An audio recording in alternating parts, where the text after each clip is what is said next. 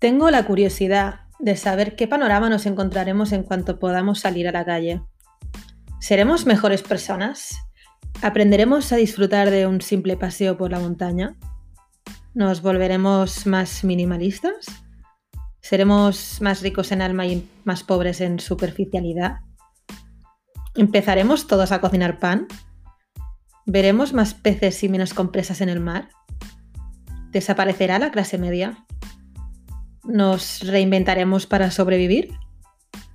¿El índice de suicidios aumentará? ¿Cambiaremos los AirPods por mascarillas?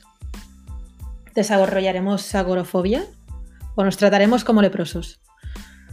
Lo que está muy claro es que la naturaleza nos ha dado una bofetada de realidad y nos ha mandado a casa a reflexionar.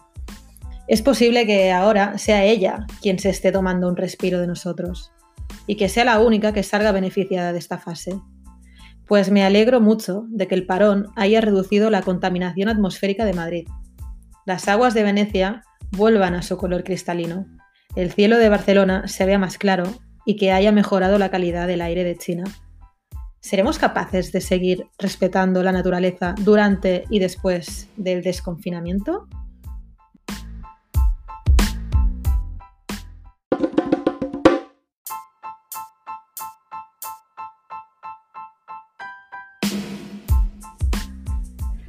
Señores, es muy fácil de explicar. Por ejemplo, un camarero que cobra unos 1.100 euros al mes, cuando su empresa hizo un ERTE el 31 de marzo, cobró 476 euros por los 14 días trabajados.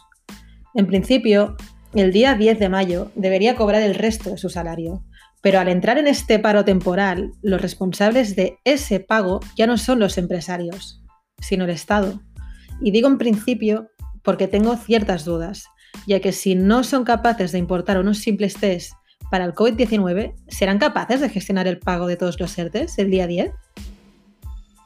Ocupan más tiempo buscando culpables que distribuyendo mascarillas. Y perdónenme, pero ahora mismo el tiempo no es dinero, sino vidas.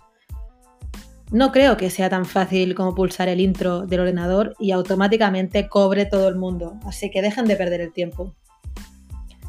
¿Quién serán los primeros en cobrar? Los jugadores de fútbol o las grandes multinacionales.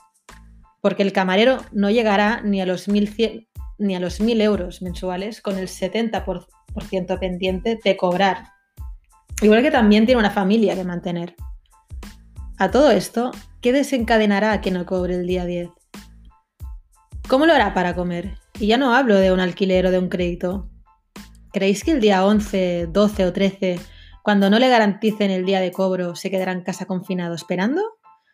Explíquenle entonces al hombre que solo lleva un mes entero de confinamiento. Lógicamente, tampoco podrá ir a hacer horas extras en otro restaurante.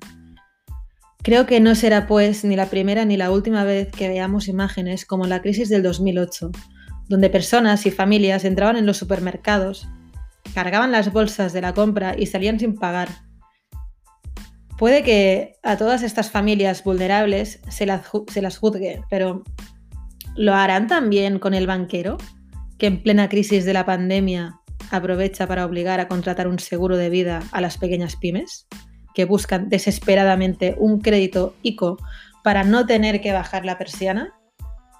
¿Tampoco hemos aprendido, rescatados y rescatadores? Juzguen ustedes mismos.